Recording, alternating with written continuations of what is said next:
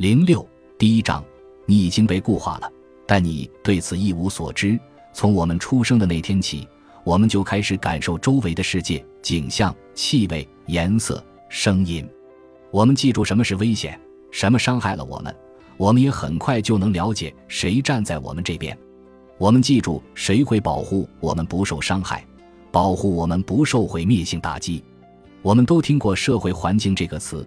根据维基百科的定义，它是社会训练一个社会中的个体以一般社会和社会中同龄人普遍认可的方式做出反应的社会学过程。这个概念比社会化的概念更为强烈，它包括了规范。习俗和意识形态的继承过程，简单来说，就是我们可能继承了没用的东西，也就是人们认为正常的观念。我们从父母、祖父母以及我们身处的社会中继承了这些观念。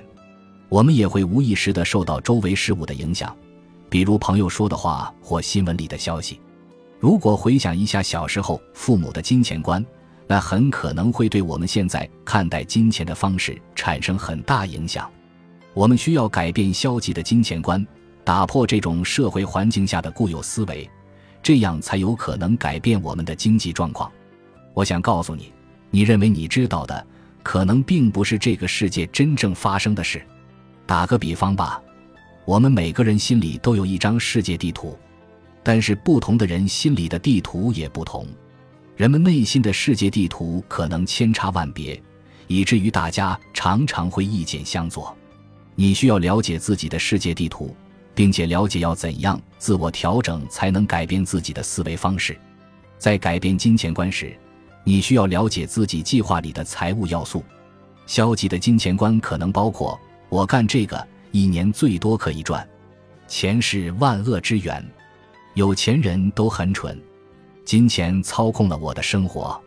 消极的金钱观是指任何阻碍你喜爱金钱、赚更多钱或享受财富的东西。内疚、评判、羞愧和责备是这些消极思想的共性。我们通常是从家庭、媒体、人际、文化那里继承了这些理念，由此我们形成了一套并不完全属于自己的思维模式。在进行自我剖析之前。大多数人甚至都不知道自己的金钱观到底是什么。我的意思是，隔多久会有人问你你的金钱观是什么？又或是问你你对金钱的感受是什么？你家人对金钱有什么看法？什么时候有人公开谈论金钱？有吗？当我开始和珍一起工作后，他会通过视频电话问我这些问题，问得我坐立难安。